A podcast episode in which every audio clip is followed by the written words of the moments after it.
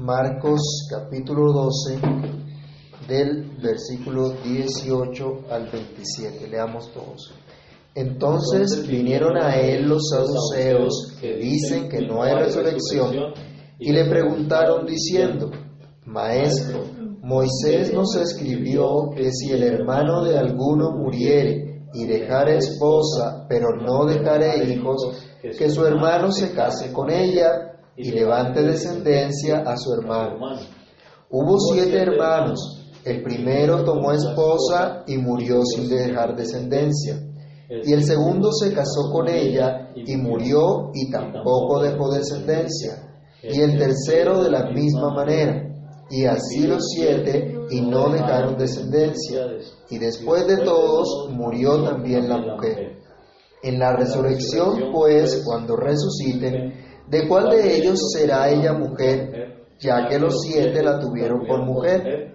Entonces, respondiendo Jesús les dijo, no erráis por esto, porque ignoráis las escrituras y el poder de Dios, porque cuando resuciten de los muertos, ni se casarán, ni se darán en casamiento, sino serán como los ángeles que están en los cielos. Pero respecto a que los muertos resucitan, ¿no habéis leído el libro de Moisés como le habló Dios en la zarza diciendo, yo soy el Dios de Abraham, el Dios de Isaac y el Dios de Jacob? Dios no es Dios de muertos, sino Dios de vivos. Así que vosotros mucho erráis. Padre que estás en los cielos, en el nombre de Cristo Jesús. Te damos gracias por tu palabra.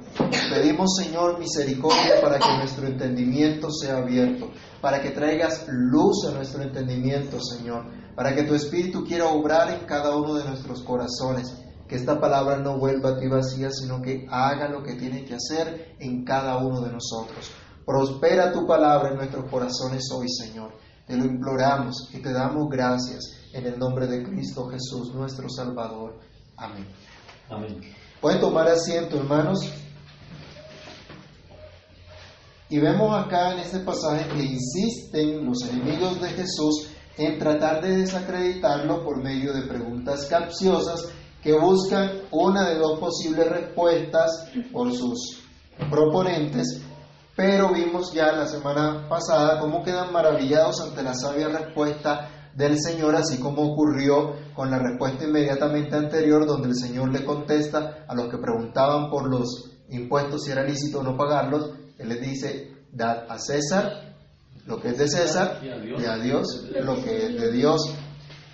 Ahora viene otro grupo que también aborrece a Jesús, y es nada más y nada menos que el partido de los sumos sacerdotes de la época, los responsables del templo y de ofrecer los sacrificios estos se unen a los esfuerzos de los demás enemigos de Jesús para hacerlo quedar mal, para ridiculizar sus enseñanzas.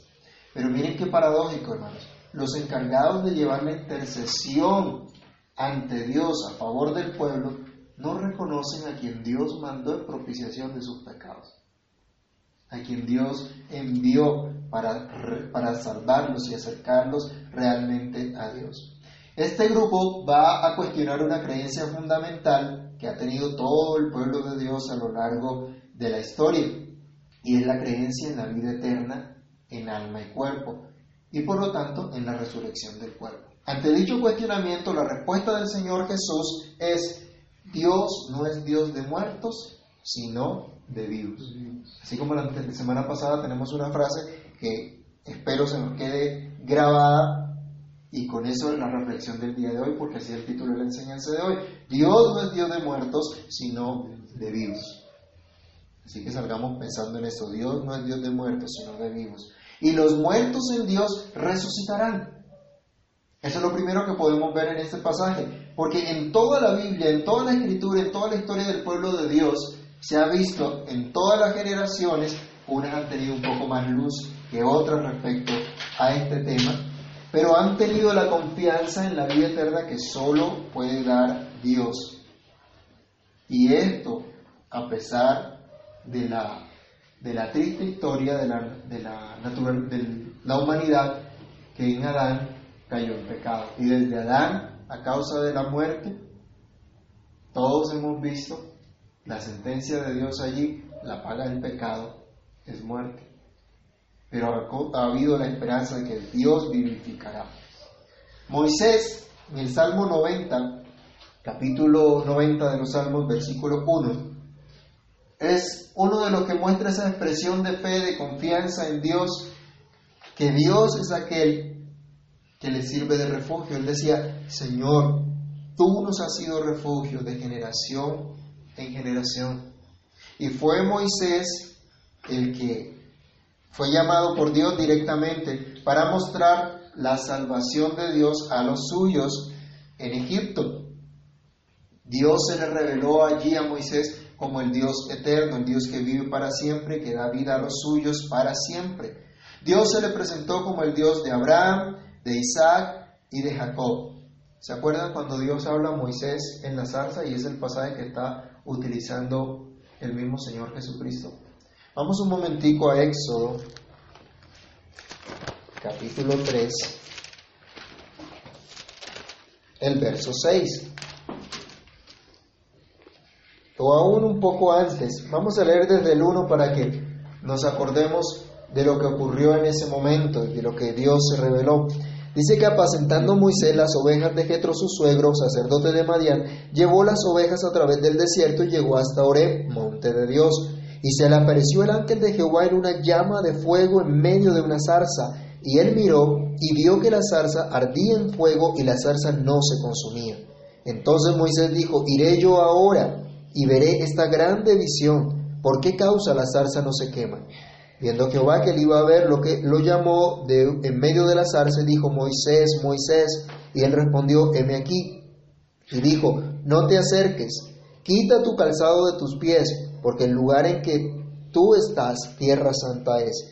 Y dijo, yo soy el Dios de tu Padre, Dios de Abraham, Dios de Isaac y Dios de Jacob. Entonces Moisés cubrió su rostro porque tuvo miedo de mirar a Dios.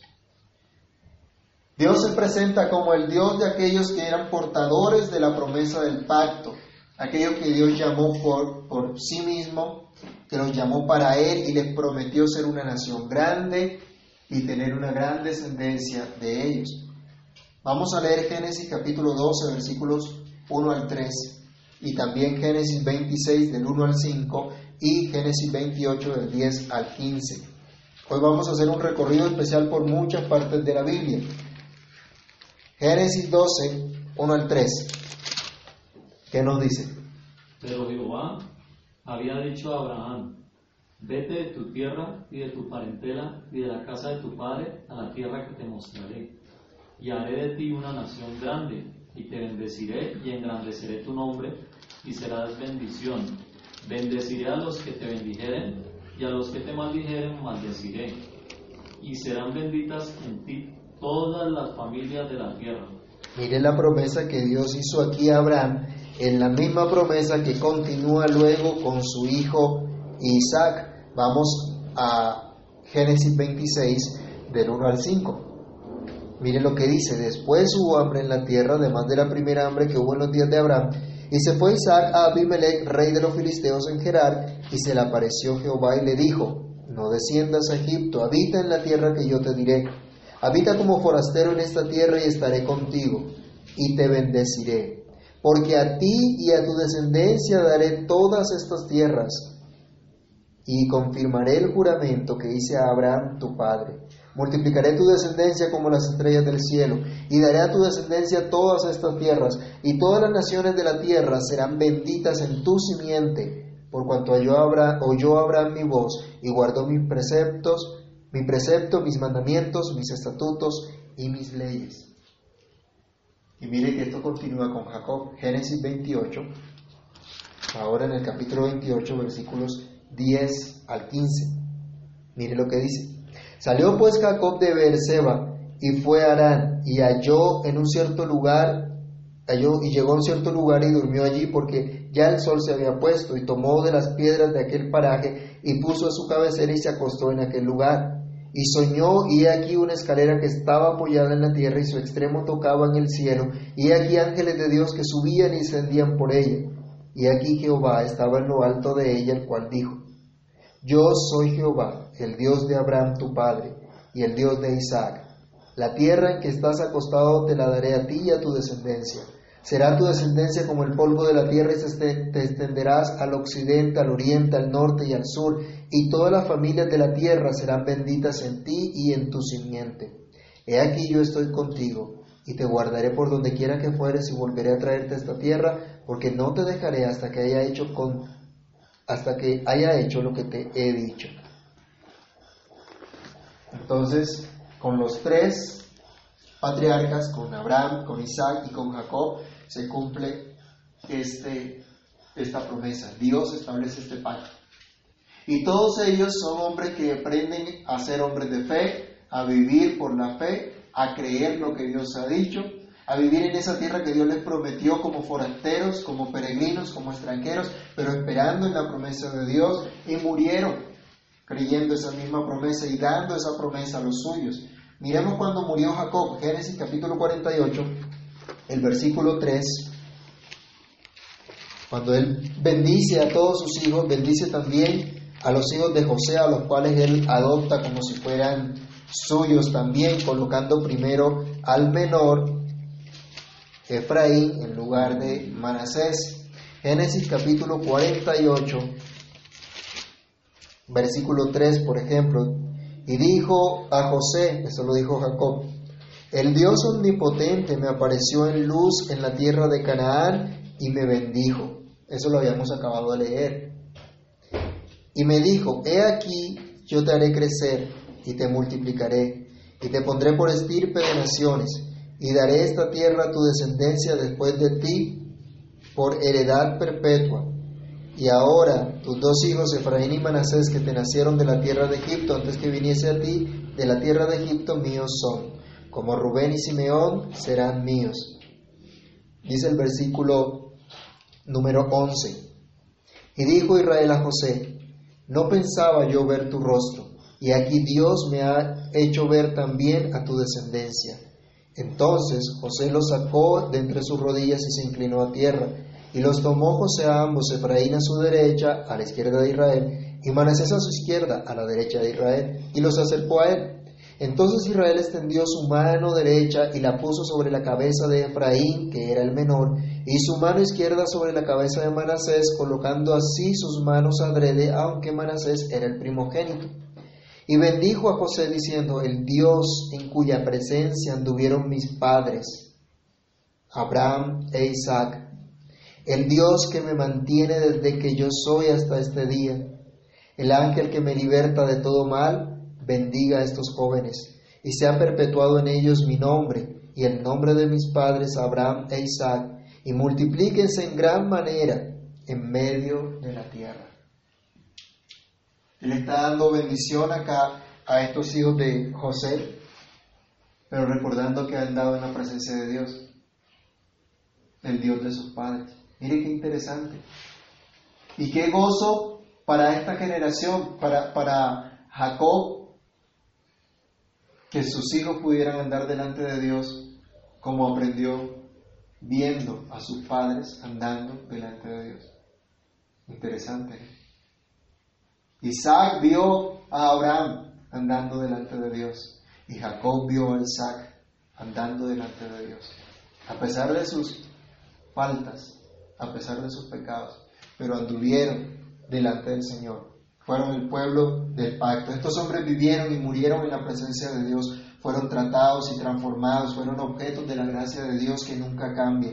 Y aunque explícitamente no nos dice acá la escritura que ellos esperaban ser resucitados, Dios mismo los considera como vivos. A esa conclusión nos lleva el Señor Jesús cuando, cita el pasaje de Éxodo 3.6 que también leímos, cuando Dios dice, yo soy, le dice a Moisés, yo soy el Dios de tu padre, el Dios de Abraham, el Dios de Isaac, el Dios de Jacob, Dios de vivos y no de muertos. Aunque para algunos la resurrección del cuerpo pueda ser una, una locura en lugar de una esperanza cierta, el Señor Jesús nos lleva a, considerar que Abraham, Isaac y Jacob tenían también esa esperanza en el Dios viviente. Y así con todos los que han puesto su esperanza en Dios. El salmista que vivió grandes angustias, que vivió situaciones terribles y que luchó también con malos deseos porque vio él, los malos prosperan, les va bien, en cambio a mí me va mal. Leamos por favor el Salmo 73, versículo 1 y luego del versículo 24 al 28. Y encontraremos ahí un testimonio entonces de la esperanza que el pueblo de Dios ha tenido en el Señor a pesar de las dificultades que ha vivido. ¿Qué dice Salmo 73, 1 en primer lugar? Ciertamente es bueno Dios para con Israel, para con los limpios de corazón. Ahora del 24 al 28.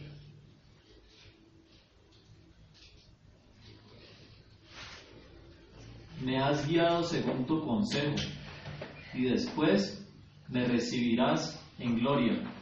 ¿A quién tengo yo en los cielos sino a ti? Y fuera de ti nada deseo en la tierra. Mi carne y mi corazón desfallecen, mas la roca de mi corazón y mi porción es Dios para siempre. Porque he aquí, los que se alejan de ti perecerán. Tú destruirás a todo aquel que de ti se aparta.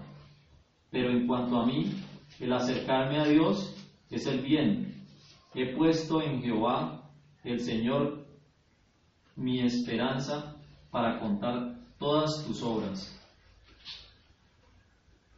Dios ha prometido ser la esperanza, ha prometido vida a los, a los suyos. El salmista creía eso. Él decía, Señor, solo tú eres mi roca, solo tú eres mi herencia, tú eres mi porción. La herencia de él, la esperanza de él, era Dios. Hoy nosotros a veces cuando escuchamos el término herencia esperamos o pensamos en los bienes materiales que pudieran darnos nuestros padres, nuestros familiares. Pero el salmista está hablando de la vida que Dios da. Él decía, tú me vas a recibir en gloria y en los cielos solo te tengo a ti. Y mientras tanto, aquí en la tierra no quiero otra cosa sino a ti. Qué bueno que podamos tener eso también nosotros, esa convicción. Dios, hablando en, medio de un juicio en Isaías 26, en el versículo 19, promete a su pueblo también vida y dice que los cuerpos de esos muertos vivirán. Dios les promete vida. Pero hay un, hay un pasaje todavía más específico en Daniel capítulo 12, los versículos 2 y versículos 13 nos dan fe de esa esperanza que tiene el pueblo de Dios en esa resurrección que el Señor mismo les daría. Cuando Dios da una revelación a Daniel acerca de los últimos tiempos, de lo que va a ocurrir, habla de una resurrección donde tanto los buenos como los malos resucitarían, unos para vida y otros para condenación, para vergüenza eterna. Leamos Daniel capítulo 12, el versículo 2.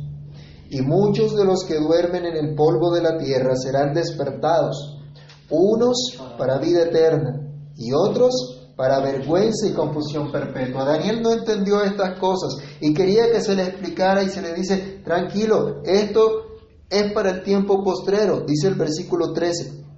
Y tú irás hasta el fin y reposarás y te levantarás para recibir tu heredad al fin de los días. A Daniel mismo se le promete que él también resucitaría, que al final de los días él resucitaría para recibir su heredad, su herencia. ¿Y se acuerdan que el salmista acababa de decir que su herencia era Dios? Que su herencia estaba en Dios. Y en los mismos términos se habla acá también de una herencia que va a recibir Daniel cuando resucite cuando Dios lo levante de entre los muertos.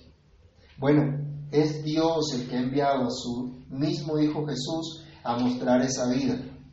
Los milagros de Cristo dan fe de esa vida que Dios ha prometido. ¿Se acuerdan que aquí en Marcos ya vimos el episodio de la resurrección de la hija de Jairo? Esa es una señal de esa misma resurrección.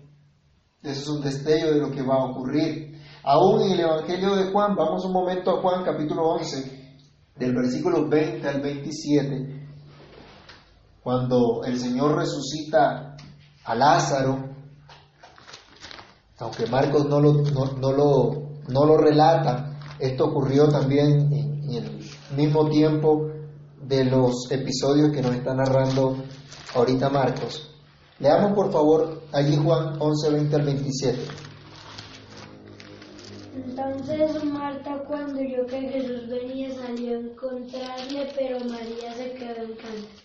Y Marta dijo a Jesús, Señor, si hubieses estado aquí, mi hermano no habría muerto. Mas también sea ahora todo lo que pidas a Dios, Dios te lo hará. Jesús le dijo, tu hermano resucitará. Marta le dijo, yo sé que resucitará en la resurrección y en la resurrección el día posterior. Le dijo Jesús, yo soy la resurrección y la vida. En el que cree en mí, aunque esté muerto, vivirá. Y todo aquel que vive y cree en mí, no morirá eternamente. ¿Crees esto? Le dijo, sí, Señor, yo he creído que tú eres el Cristo, el Hijo de Dios, que has venido al mundo.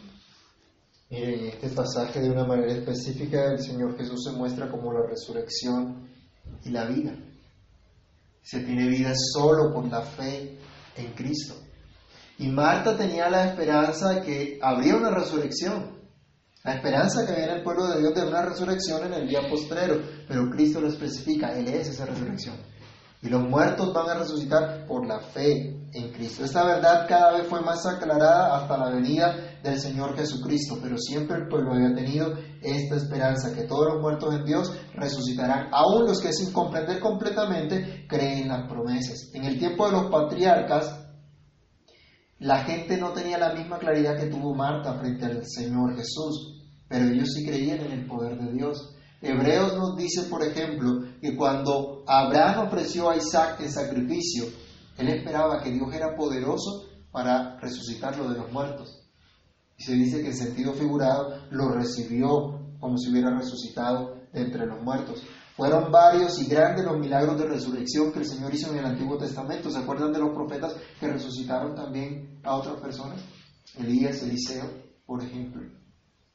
Y Dios mostraba su poder para dar, para dar vida. Y esto nos hablaría de una vida eterna donde se cumplirían todas esas promesas del Señor por la eternidad. El salmista decía, este Dios es Dios nuestro, eternamente y para siempre. Él nos guiará aún más allá de la muerte. El pueblo confiaba en esto. ¿Tienes tú esa esperanza de vida eterna que solamente Cristo te ofrece? ¿Crees en esa esperanza que ha tenido el pueblo de Dios? Entonces debes tener por cierta la enseñanza bíblica acerca de la resurrección. Los muertos en Cristo, los muertos en Dios, un día resucitarán. Los hijos de Dios vivirán para siempre. Y esta es la segunda enseñanza. Al asegurar el Señor Jesús que los hijos de Dios, que Dios no es Dios de, de muertos, sino de vivos, y señala que Abraham, Isaac y Jacob viven para siempre porque Dios vive para siempre. Nosotros no alcanzamos tal vez a comprender, a dimensionar totalmente, porque tenemos una limitación por nuestra condición actual, porque estamos sujetos todavía a la, muerte, a la muerte, nuestra condición de pecado, vemos cada, cada momento, la paga del pecado es la muerte. No mueren nuestros familiares, no mueren nuestros seres queridos, no mueren las personas que conocemos y no quisiéramos de pronto que murieran. Y cuando muere, cuánto dolor sentimos, cuánta aflicción llega a nuestras vidas. Y entonces, con esos lentes, tratamos de ver las promesas de Dios acerca de la vida eterna, acerca de la resurrección en el día postrero, como decía Marta, pero no alcanzamos a comprender en, la totalidad lo que la Biblia nos habla. Pero podemos aprender por la Biblia que los que son de Dios, es decir, sus hijos, vivirán por siempre, pero será una vida totalmente diferente al estado actual. Lo primero que debemos tener en cuenta entonces es que va a ser una vida totalmente sin pecado. Vamos a ser librados para siempre del pecado. Ya Cristo nos hizo libres de la esclavitud del pecado, pero aún luchamos con el pecado. Aún, aún pecamos, aún tenemos que arrepentirnos delante de Dios, rogando su gracia para cada día morir más al pecado. Pero miren esta promesa de Dios en 1 Corintios, capítulo 15, del verso 51 al 58.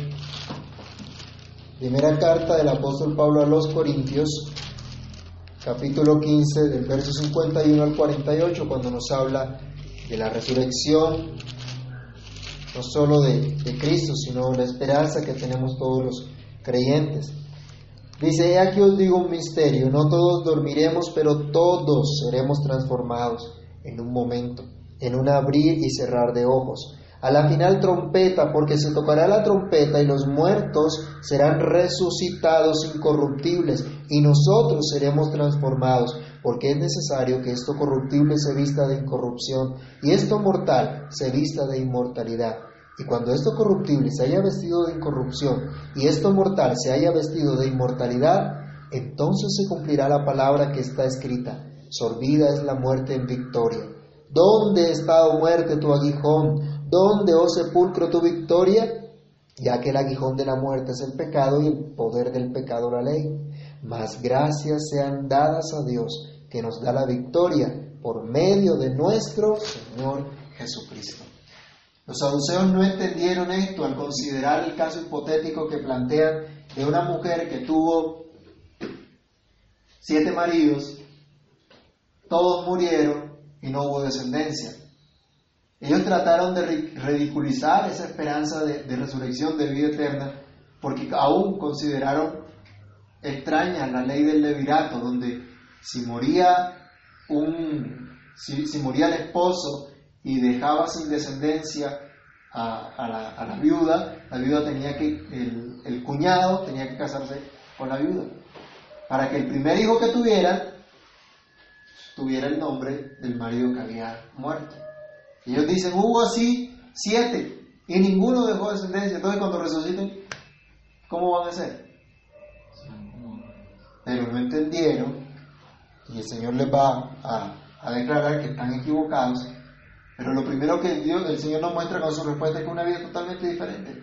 Es una vida por completo alejada del, del, pecado. Jesús aclara que es una nueva vida. En la resurrección final no va a haber necesidad de matrimonio.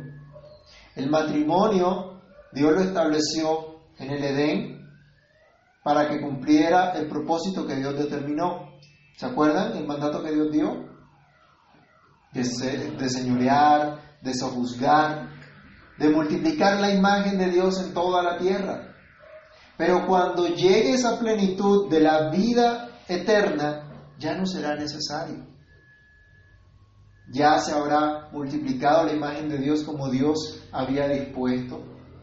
Ya entonces habremos llegado a ese estado en que Dios quería y ya no habrá necesidad de esa multiplicación y nuestra vida será diferente y no tendremos necesidad entonces de esa institución del matrimonio. Aquí ahora sí se necesita, Dios lo estableció, es el modo de vida que tenemos ahora como Dios lo estableció. Pero entonces ya no habrá esa necesidad. Así que cuando resucitemos, dice todos seremos hermanos, todos estaremos y seremos como ángeles. Las relaciones serán totalmente diferentes. Los apóstoles hablaban de eso también, que si conocimos a alguien ya no lo conocemos como, como lo conocíamos antes. Serán relaciones totalmente diferentes, pero a veces eso no nos cabe en la cabeza o no alcanzamos a cabalidad a comprenderlo. En la resurrección ya no habrá necesidad de esto, se habrá completado su propósito. Insisto, no es fácil muchas veces comprender esto, pero es lo que la Biblia nos habla y debemos esperarlo y regocijarnos en el hecho en que entonces vamos a disfrutar plenamente de una vida en la presencia de Dios. Vayamos por favor a Primera de Juan capítulo 3, versículos 1 al 3 y también en Apocalipsis 7 del 9 al 12. Dios está en todo lugar, Dios todo lo ve, todo lo conoce. Pero nos referimos a un estado en el cual podemos estar siempre conscientes de la presencia de Dios y disfrutar de ella. Hoy tenemos destellos de esa vida, por ejemplo, cuando oramos, cuando estudiamos y escuchamos su palabra, cuando le adoramos en unión de todo su cuerpo, pero entonces le vamos a contemplar y a conocer mucho más profundamente. ¿Qué dice 1 de Juan 3, 1 al 3? Mirad, ¿cuál amor nos ha dado el Padre para que seamos llamados hijos de Dios? Por esto el mundo no nos conoce, porque no le conoció a Él. Amados, ahora somos hijos de Dios y aún no se ha manifestado lo que hemos de ser, pero sabemos que cuando Él se manifieste seremos semejantes a Él, porque le veremos tal como Él es. Y todo aquel que tiene esta esperanza en Él se purifica a sí mismo, así como Él es puro. Es la promesa del Señor. Y Juan lo declara. Ahorita no, no alcanzamos a comprender lo que será nuestra vida resucitada. No lo alcanzamos a comprender ahorita. Pero dice, seremos como Él. ¿Se acuerdan que en Génesis el diablo salió con una mentira diciendo, ¿quieren ser como Dios? Entonces desobedezcan. En cambio acá hay una promesa, que seremos transformados a la imagen del Señor y por esa esperanza nos purificamos. Tendremos una adoración tan majestuosa que aún hoy no podemos imaginar, apenas podemos ver algo por la revelación que nos da del triunfo de Cristo el libro de Apocalipsis. En Apocalipsis 7, del 9 al 12, por ejemplo, tenemos algo de lo que Juan vio acerca de esa victoria gloriosa del Señor y la adoración celestial. Apocalipsis 7, del 9 al 12. Y tratemos de imaginar un poco esto. El aspecto de las... Apocalipsis, perdón, Apocalipsis 7, del 9 al 12. Después de esto miré, y aquí una gran multitud, la cual nadie podía contar de todas las naciones y tribus y pueblos y lenguas, que estaban delante del trono y en la presencia del Cordero, vestidos de ropas blancas y con palmas en las manos, y clamaban a gran voz diciendo, la salvación pertenece a nuestro Dios que está sentado en el trono y al Cordero. Y todos los ángeles estaban en pie alrededor del trono y de los ancianos y de los cuatro seres vivientes y se postraron sobre sus rostros delante del trono y adoraron a Dios diciendo, amén, la bendición y la gloria y la sabiduría y la acción de gracias y la honra y el poder y la fortaleza sean a nuestro Dios por los siglos de los siglos. Amén. ¿Cómo le parece esa adoración? ¿Se la alcanza a imaginar un poquito? Podemos alcanzar nosotros a comprender. Dice que absolutamente toda esa multitud y aún los, los ángeles se postran adorando a Dios. Y el Señor Jesús había dicho en la respuesta a los saduceos en la resurrección, no habrá necesidad de matrimonio, serán como los ángeles que están en el cielo. Y los ángeles en el cielo también están adorando a Dios. Ya no habrá temor de acercarse a Dios, sino que ese privilegio será un gozo eterno por medio de Cristo, teniendo así una vida de plena y santa satisfacción en Él. Regresando al Salmo 73, del 24 al 26, el salmista decía, ¿a quién más tengo yo en los cielos sino a ti? Fuera de ti nada deseo en la tierra. Aquí ahora Dios debe ser para cada creyente su entera esperanza, gozo y satisfacción. Pero como aquel salmista, el pecado nos asedia constantemente y en ocasiones perdemos de vista ese gozo y satisfacción que solo encontramos en Dios. Pero cuando resucitemos y ya no tengamos más lucha con el pecado, nunca se opacará ese gozo y satisfacción que desde ya disfrutamos en Cristo, pero que entonces será, eh, lo disfrutaremos de manera mucho más plena.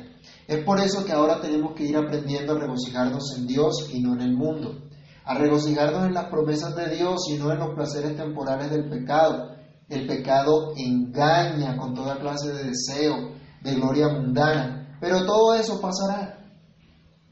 ¿Se acuerdan ustedes de la exhortación del apóstol Juan cuando dice, no améis el mundo ni las cosas que están en el mundo? Si alguno ama el mundo, el amor del Padre no está en él, porque todo lo que hay en el mundo, los deseos de la carne, los deseos de los ojos y la vanagloria de la vida, no proviene del Padre, sino del mundo. Y el mundo pasa y sus deseos, pero el que hace la voluntad de Dios permanece para siempre.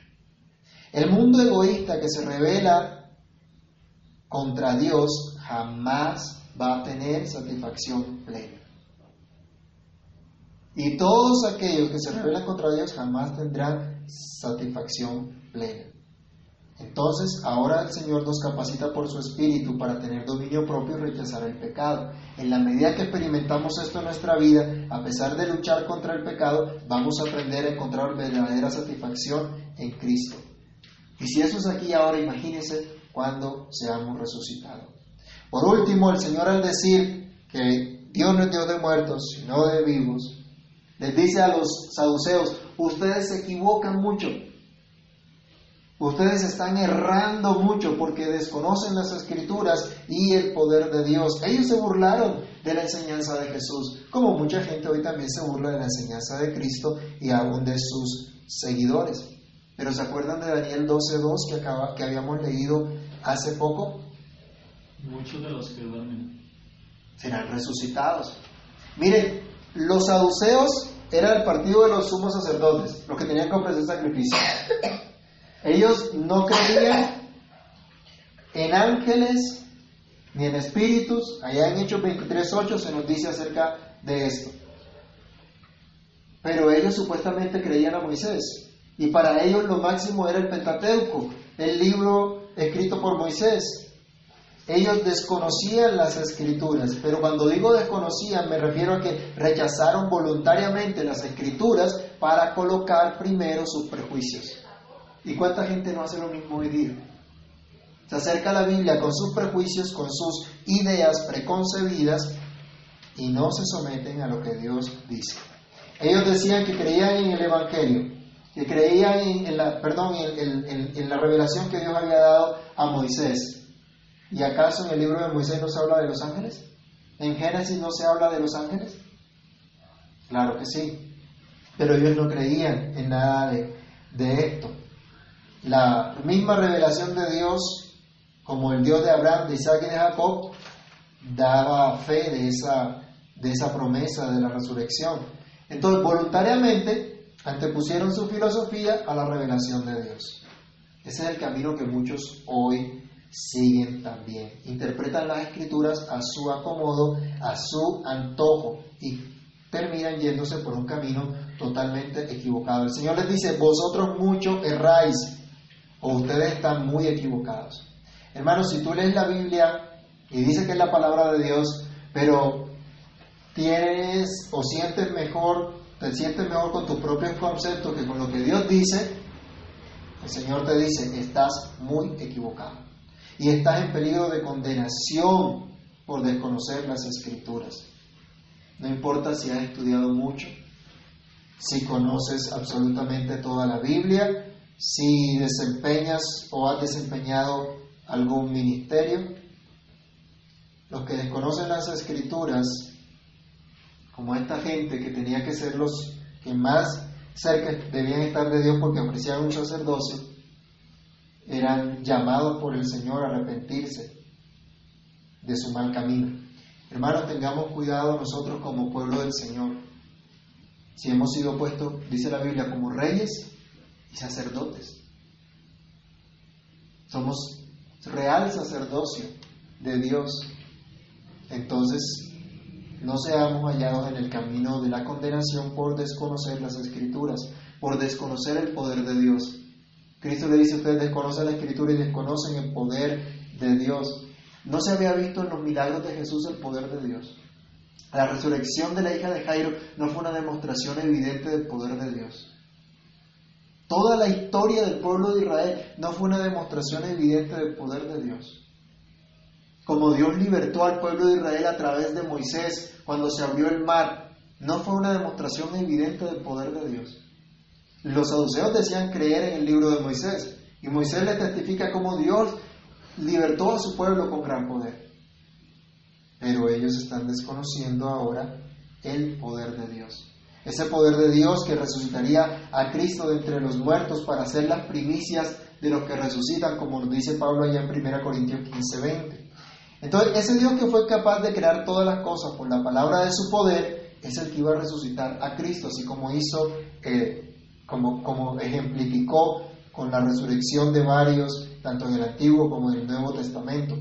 Ese Dios poderoso iba a resucitar a Cristo y de esto Cristo había hablado tres veces.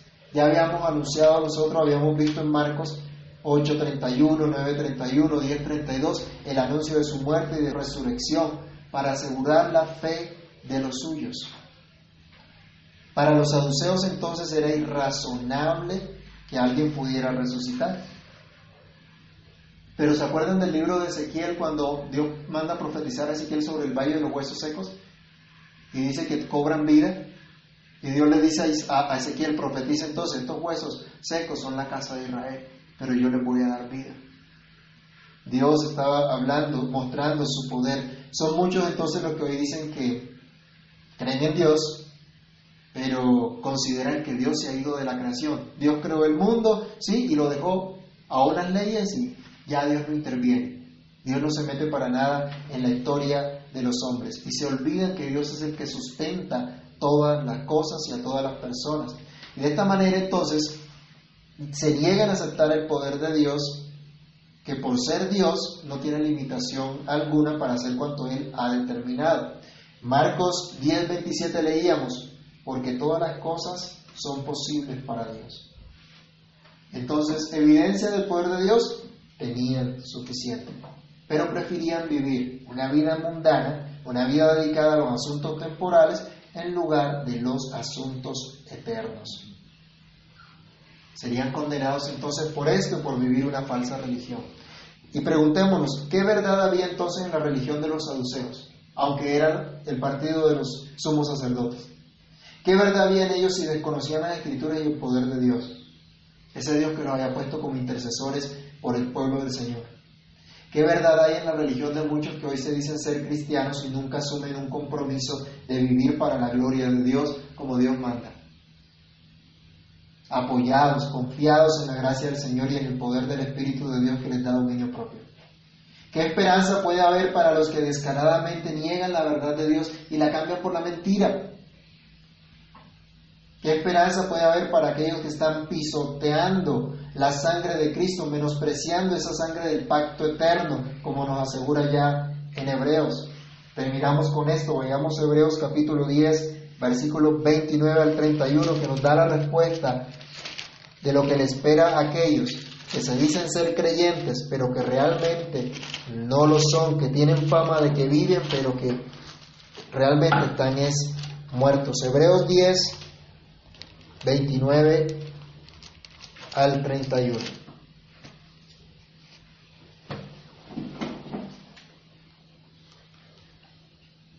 ¿Cuánto mayor castigo pensáis que merecerá el que pisoteare al Hijo de Dios y tuviere por inmunda la sangre del pacto en el cual fue santificado e hiciere afrenta al Espíritu de gracia?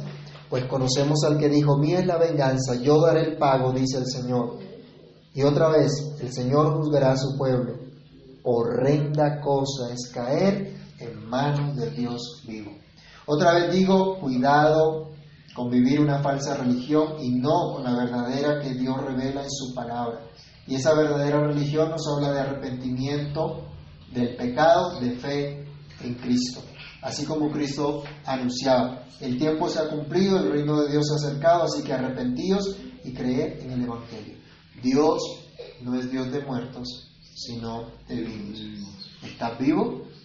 Si estás vivo por la gracia de Dios, si Cristo te ha dado vida, has puesto tu esperanza en el Señor que da vida a los muertos, hoy has escuchado la verdad de las Escrituras y el poder de Dios. Y por ese poder puedes tener vida eterna. Puedes estar seguro que resucitarás en el día postrero. Si crees en Cristo para el perdón de todos tus pecados, puedes tener, por cierto, un día el Señor también te va a resucitar. Pero todo aquel que escuchando la palabra de Dios prefiere seguir en rebelión, en desobediencia al Señor, el juicio eterno, su eterna condenación no se tarda. Y no habrá excusa entonces ante el Dios santo y justo al cual se sigue ofendiendo al no creer, al no obedecer. Oremos. Padre Santo, en el nombre del Señor Jesús te damos gracias por tu infinita bondad y misericordia, por la palabra que tú nos das. Señor, gracias porque en ti tenemos vida. Te ruego, ayúdanos, ayúdanos a creer en esta vida que tú has prometido, a creer en lo que tú nos has dado, a recibirlo por la fe en Cristo. Ayúdanos, Señor, que tu Espíritu nos capacite para andar de acuerdo a tu voluntad, como tú dices, como tú nos mandas. Capacítanos para honrarte cada día más, para adorar y bendecir tu santo nombre. Sin ti nada somos y nada podemos hacer. Señor, que consideremos lo que es eterno, lo que permanece para siempre. Y que no nos enredemos, Señor, como dice tu palabra en los negocios de la vida. Que no nos dejemos llevar por los deseos de la carne, por los deseos del mundo. Ayúdanos a creerte a ti y encontrar verdadera satisfacción en ti, a creer a tus promesas y a vivir guiados por ellas. En tu mano nos colocamos y te damos gracias en el nombre del Señor Jesús. Amén.